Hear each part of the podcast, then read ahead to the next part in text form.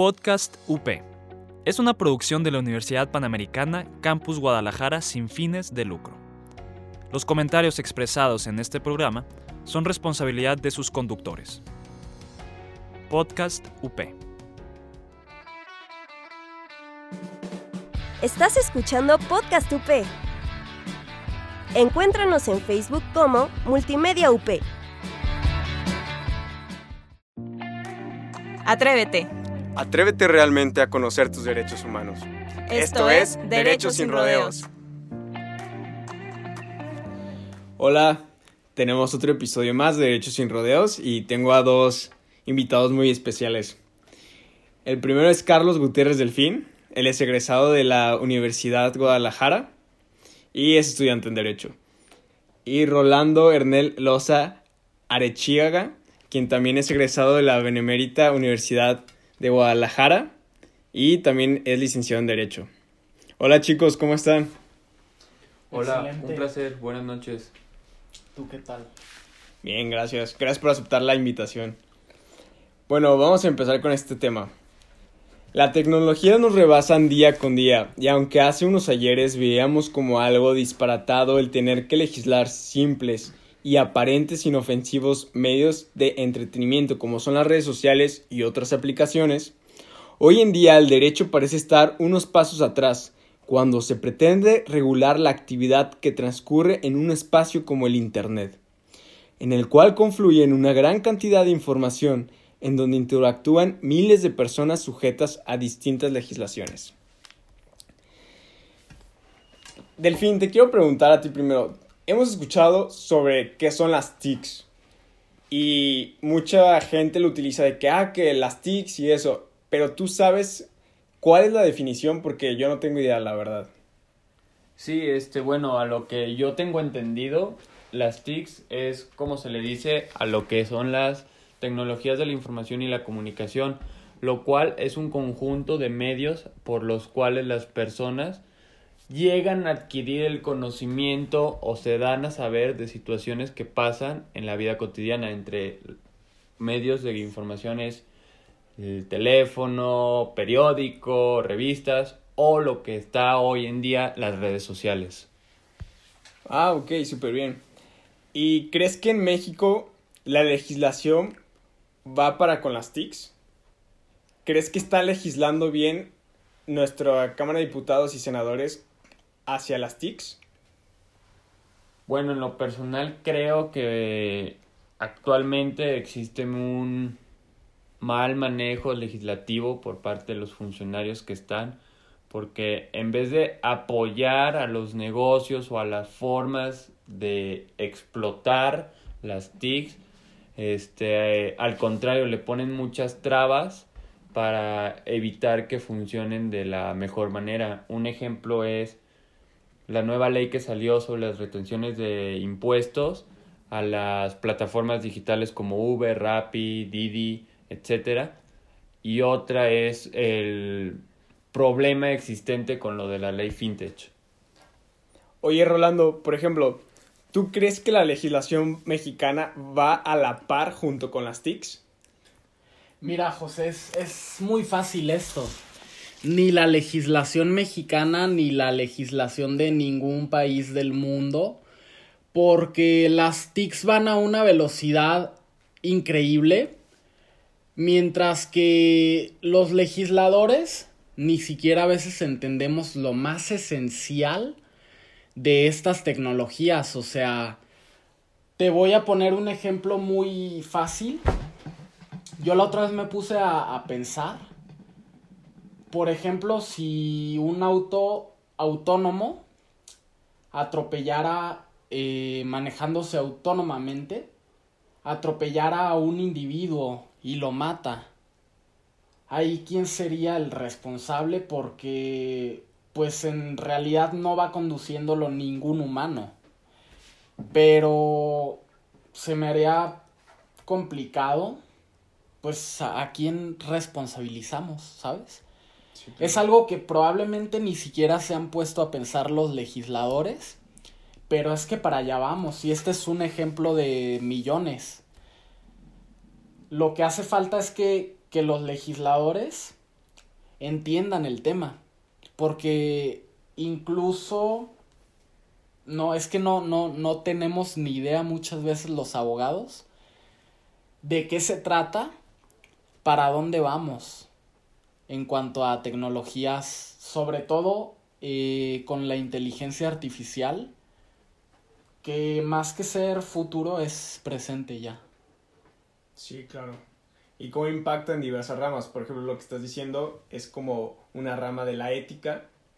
Y también lo que estabas diciendo tú, Delfín, eh, que incluso no sabían cómo regular y que incluso de manera internacional existen problemas, por ejemplo, en Francia, en Alemania, en Estados Unidos, sobre las plataformas porque no saben quién va a retener el impuesto. Si se retiene aquí en México, porque aquí se está utilizando, aquí está el producto, o, quién, o por ejemplo la persona que lo está rentando que está en Asia porque va a venir a visitar aquí en México, pero tal plataforma, toda su administración está en Estados Unidos. Entonces, tan solo fiscalmente ya no se, pierde como la línea. Y por ejemplo, todo lo que está pasando actualmente con lo de la pandemia, ¿crees que México está preparado para tener el Internet como un derecho humano fundamental? Bueno, en lo personal yo creo que antes que el darle el Internet a la gente como algo fundamental, hay más cosas que deberían de recibir los ciudadanos, como por ejemplo hay comunidades que no tienen agua, no tienen electricidad, no tienen una casa digna, eh, y aquí se ven problemas de marginación que surgen por diversas cuestiones, muchas de esas es falta de apoyo del Estado hacia ellos, otras más es un rezago cultural que se mantienen a sus viejas costumbres y todo como en comunidades indígenas en Oaxaca, por ejemplo. En lo personal yo creo que primero antes de querer dar el internet a toda la población y decir que México primer país que todo lado es wifi libre, quién sé qué, creo que sería mejor dar lo mínimo básico, que son derechos fundamentales que en realidad existen ya, alimentación, luz, educación, etcétera, etcétera, en vez de nada más por cuestiones políticas y por querer jalar votantes, decir que van a dar tecnología e internet a todo el mundo. Sí, sí, entiendo tu punto de vista. Porque, por ejemplo, eso es lo que estaban diciendo varios autores. Porque están los diversos derechos, primera generación, segunda generación, tercera generación. Los de primera generación serían como votar y ser votado. Y lo del derecho fundamental al Internet ya entraría como quinta generación. Y me llama la atención lo que tú dices. Creo que ahorita debemos enfocarnos sobre los derechos fundamentales para el desarrollo de la persona como dices, o sea, ahorita no hay agua potable en todo México, no hay alcantarillado en todo México, falta urbanización y hay personas que viven en pobreza extrema. ¿Y cómo es que vamos a llegar a sus poblados, por ejemplo los mayas, que son los que están promocionando mucho, para darles como ese desarrollo y que sea un fundamentalmente el Internet? Sin embargo, ahora también decimos que la educación depende del Internet. Y por ejemplo, usted, licenciado Rolando, ¿crees que ya estamos preparados para meter el Internet como un derecho fundamental de la persona humana? ¿O es más como lo que ya se está manejando en otros países como un derecho de cuarta, quinta generación y necesitamos llegar a ser primero, a desarrollarnos como un país de primer mundo y después meter ese derecho? Pues ahí te va, José. En un mundo ideal, sí debería ser un derecho fundamental, vaya. Pero la realidad es que aquí en México la gente a veces ni siquiera tiene agua, ni siquiera tiene luz. Yo creo que más que enfocarnos en eso primero, que sí es muy importante, pero primero deberíamos enfocarnos en educar a nuestra gente pero con una educación de calidad, ¿sabes? Eh, para que la gente pueda salir adelante Mm, porque se van a perder muchos empleos a raíz de la tecnología, de la inteligencia artificial. Ya se están perdiendo, pero por ejemplo, en 5, tal vez 10 años, todos los taxistas van a... ese empleo ya no va a existir. O sea, ¿para qué quieres a una persona que te maneje el carro si tienes un auto que funciona, o sea, eh, tiene conexiones neuronales muchísimo más rápidas que un cerebro humano. Es muchísimo más eficiente al momento de conducir que un humano que se cansa, que, ¿sabes? Entonces yo pienso que por ahí va la cosa. Hay que más que pensar en internet gratis, que sería lo ideal, pero primero hay que empezar a educar a nuestra gente. Simplemente eh, yo considero muchísimo más importante que en las primarias ya enseñen a, la gente a, a programar, a cosas así, a que entiendan el mundo del siglo XXI, a que les enseñen cuándo nació Benito Juárez, que honestamente a mí no me sirve de nada saber cuándo nació Benito Juárez. Eh, y ese tipo de cuestiones. Pero no sé, pues sería cuestión de... Yo pienso que más que, que debatirlo, ponernos a actuar, ¿sabes? Pero pues... Pues es una cuestión muy, muy compleja. Sí, entiendo tu punto de vista, porque por ejemplo, eh, estábamos viendo políticas públicas de otros países de, educación, sobre todo los europeos, que ya están invirtiendo más en que los chicos aprendan matemáticas, que aprendan física, que aprendan química, porque los trabajos del futuro ya no van a ser tanto las licenciaturas. Las licenciaturas ya dejan de ser tan demandadas y ahorita se está ocupando más ingenieros y gente que sepa de sistemas porque eso es lo que necesitamos podemos hacer una comparativa que en el caso de México hay las universidades están abarrotadas de gente que quiere estudiar filosofía, que quiere estudiar derecho, que quiere estudiar medicina y casi nadie quiere estudiar ingenierías porque le dan miedo las matemáticas, porque les da flojera las matemáticas. ¿Tú crees que sea un cambio que se pueda dar en corto plazo o necesitará toda una reforma educativa e incluso cultural dentro de México? Ahí te va en corto plazo para nada, porque esas decisiones de elegir humanidades a veces vienen desde, desde la educación primaria. Y el problema es que, que, por ejemplo, las matemáticas, la física, todo eso, te lo enseñan como algo, o, sea, tú como niño lo sientes como una obligación. Sí, claro. No, no lo disfrutas. Realmente tienes que verlo como un juego. Entonces, más que, más que una reforma, sería, híjole, empezar desde, desde antes de cambiarle el chip a los niños que en algún momento van a ser universitarios, cambiarle el chip a los maestros. O sea, es una revolución que va a tomar muchos años. Y tal vez, ojalá, eh, el mercado eh, haga esta revolución antes que el Estado porque está comprobadísimo que, que el Estado reacciona años, muchísimos años después al, al mercado, entonces va a tomar mucho tiempo. Sí, creo que los pioneros ahorita es como Fundación Carlos Slim, que creo que están implementando cursos de manera gratuita y todo eso.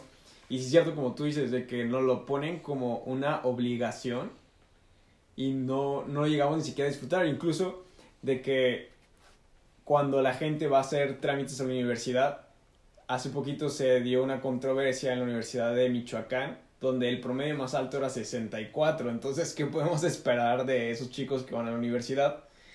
Y en cuanto a promedios, lo estábamos viendo fuera del aire hace unos días, que solamente el 16% de los que terminan la preparatoria entran a la universidad y de ese 16% que tiene una licenciatura o una ingeniería, solamente el 1% llega a tener una maestría y doctorado, pues menos del 0.03%. Entonces creo que sí necesitamos una reforma educativa urgente. Pues bueno, nos vamos a un corte y ahorita regresamos. Aprendiendo a vivir, un espacio para explorar los temas que nos definen como personas. Que nos ayudan a conocernos y a relacionarnos mejor. Conversaremos con psicólogos, psiquiatras y terapeutas. Esto es Aprendiendo a Vivir. Escúchanos en Spotify.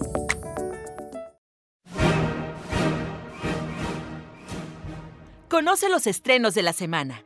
Te platicamos sobre personajes icónicos. Entérate de datos curiosos. Y sin olvidar los churros. Muchos, muchos churros. El Set, un programa de cine y, y nada más.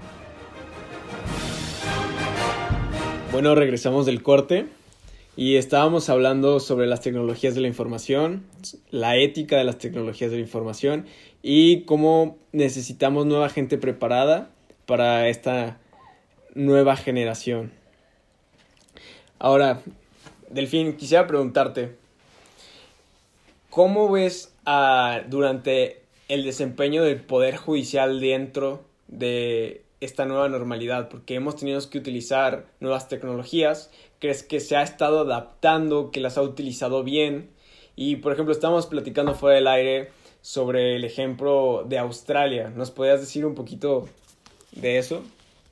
Este, bueno, para primero empezar, eh, en Australia actualmente, para casos que son de responsabilidad de una autoridad, ya sea actos o omisiones de la misma, ya manejan en situaciones que se dan como fotoinfracciones o cosas así que no hay tanta litis, ya lo maneja una computadora en lugar de un juez.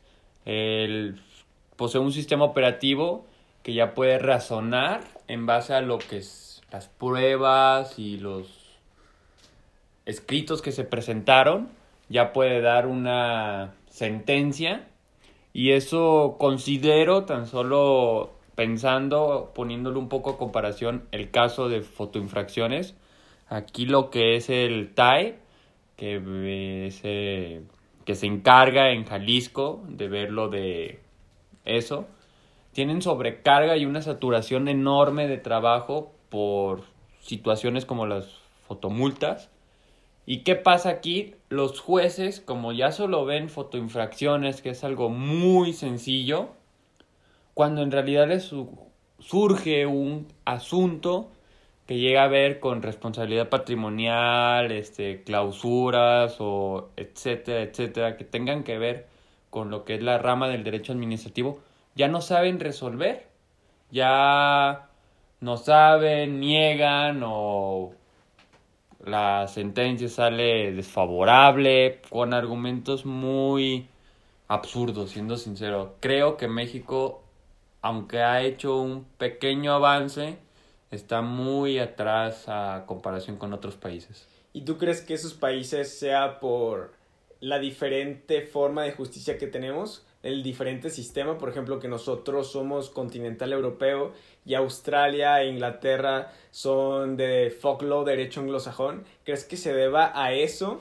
o simplemente sería como la tecnología que está utilizando los, los países?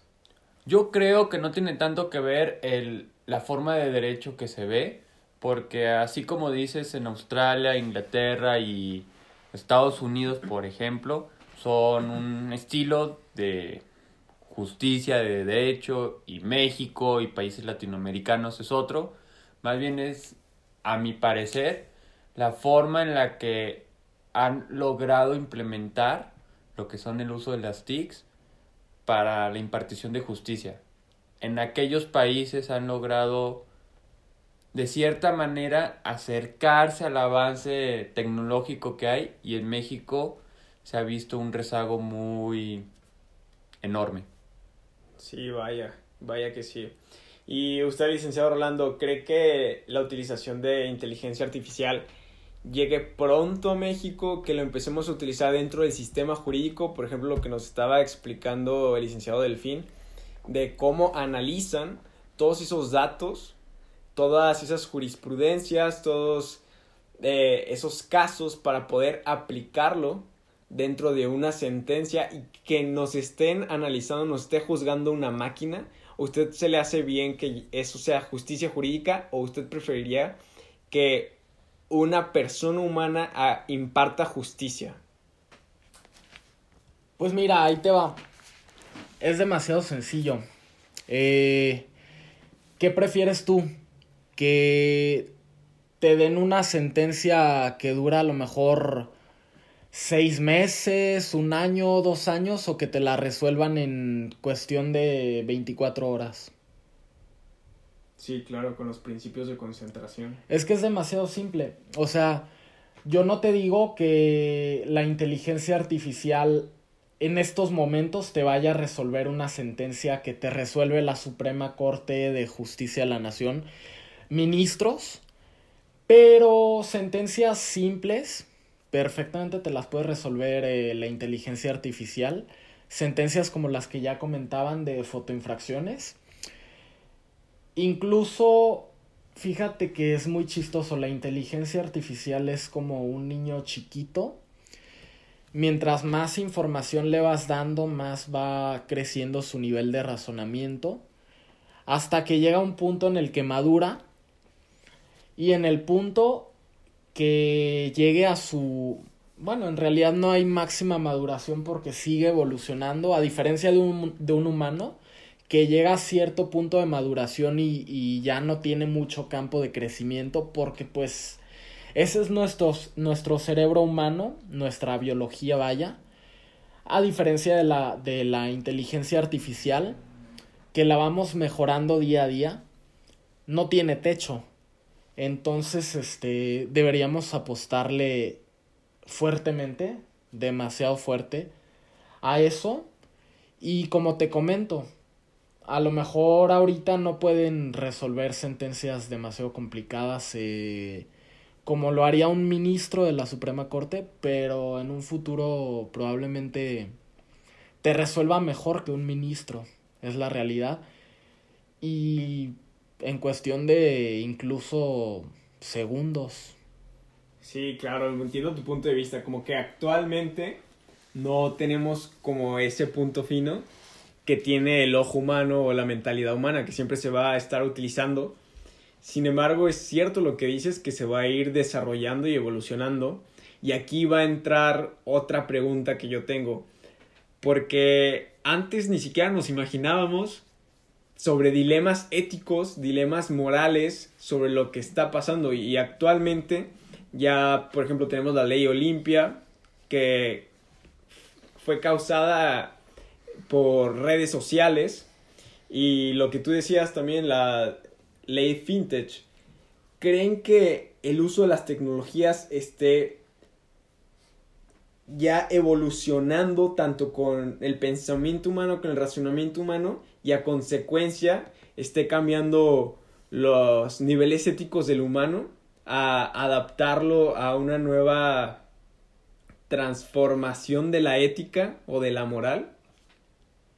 que ahora lo que actualmente dicen de que la ética tecnológica o la ética moral tecnológica, ¿creen que eh, está cambiando esa perspectiva humana? Pues mira, ahí te va. Si sabemos utilizar estas tecnologías, creo que la conciencia humana puede elevarse de una manera increíble eh, creo que podemos ser más conscientes de nuestras acciones, de todo lo que hacemos.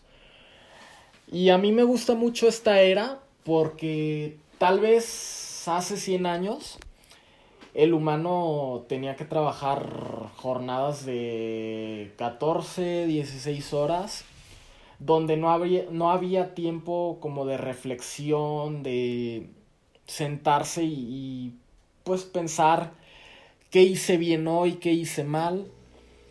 Y hoy, por ejemplo, con, con tanta ayuda tecnológica, las jornadas humanas cada día se van reduciendo más y el hombre tiene tiempo de, de pensar, de profundizar.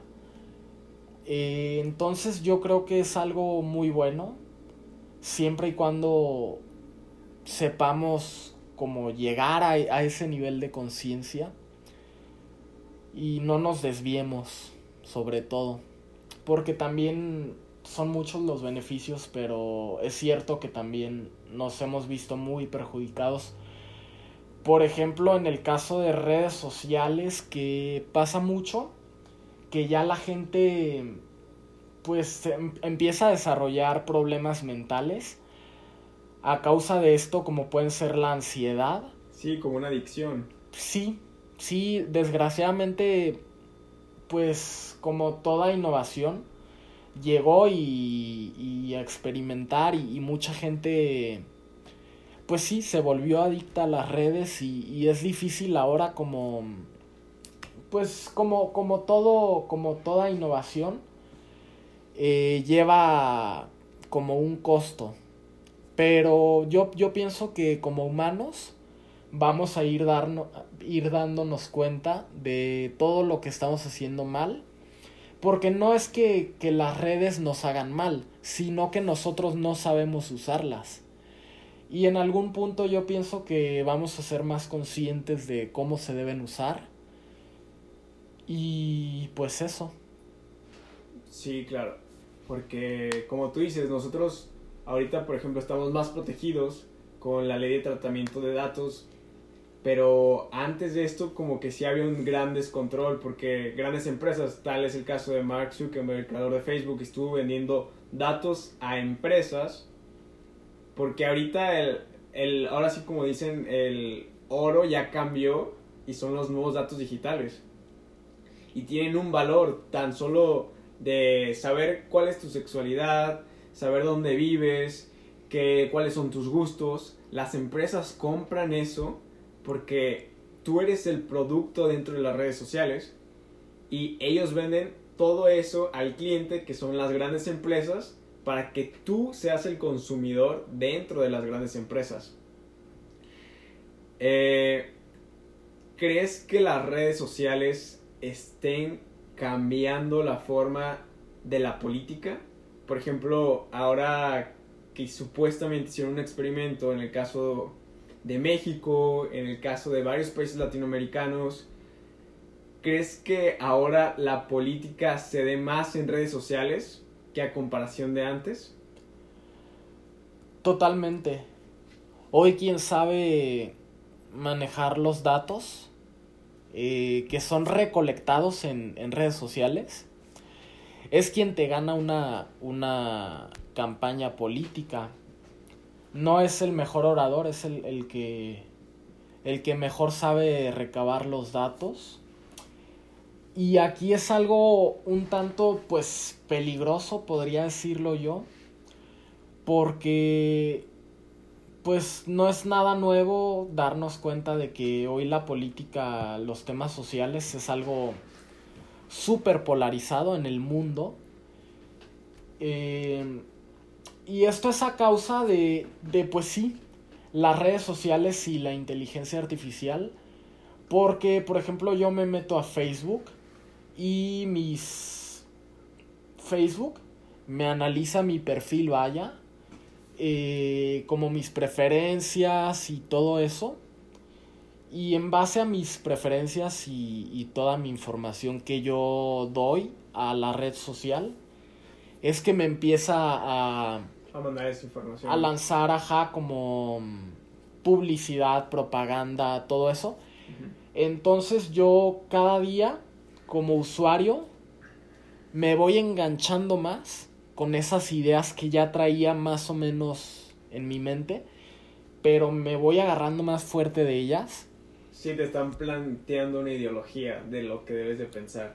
Sí. Y ahí me gustaría preguntarte eh, a ambos, también a ti, licenciado del Carlos se supone que estamos en la era de la información inmediata, que la tenemos en segundos. Y muchos dicen que estamos en una era de desinformación, porque cerca del 60% de todas las noticias son fake news. ¿Crees que eso está afectando dentro del comportamiento humano? ¿Eso está alebrestando a la sociedad? Totalmente. Porque al, al momento que una persona le llega un artículo en Facebook o en Twitter, no analizan qué tan cierta es esa información, no se ponen a comprobar la veracidad de lo que dice el artículo y muchas veces se dejan llevar por lo que escuchan. Pasó ahorita en situación de coronavirus y todo, que a alguien se le ocurrió hacer un artículo que decía que las pistolas que te toman la temperatura, te queman las células del cerebro y las neuronas y que luego te van a poner el 5G. Mucha gente lo creyó. Lamentablemente mucha gente lo creyó y ay no no no no no no me vas a me vas a matar las neuronas, pero está mal, o sea, la información falsa, las fake news están afectando mucho a la sociedad porque en vez de hacerlas más pensantes al adquirir mucha información de la manera más rápida, las hacen más susceptibles y más fácil de engañar. Sí, claro. Pues chicos, muchas gracias por venir al programa, les agradezco. Y ahora sí que dejemos a los escuchas que ellos tomen su propio criterio. Y los vemos hacia la próxima. Hasta luego. Un gusto. Un gusto. Gracias por atreverte a conocer tus derechos humanos. Hasta la próxima.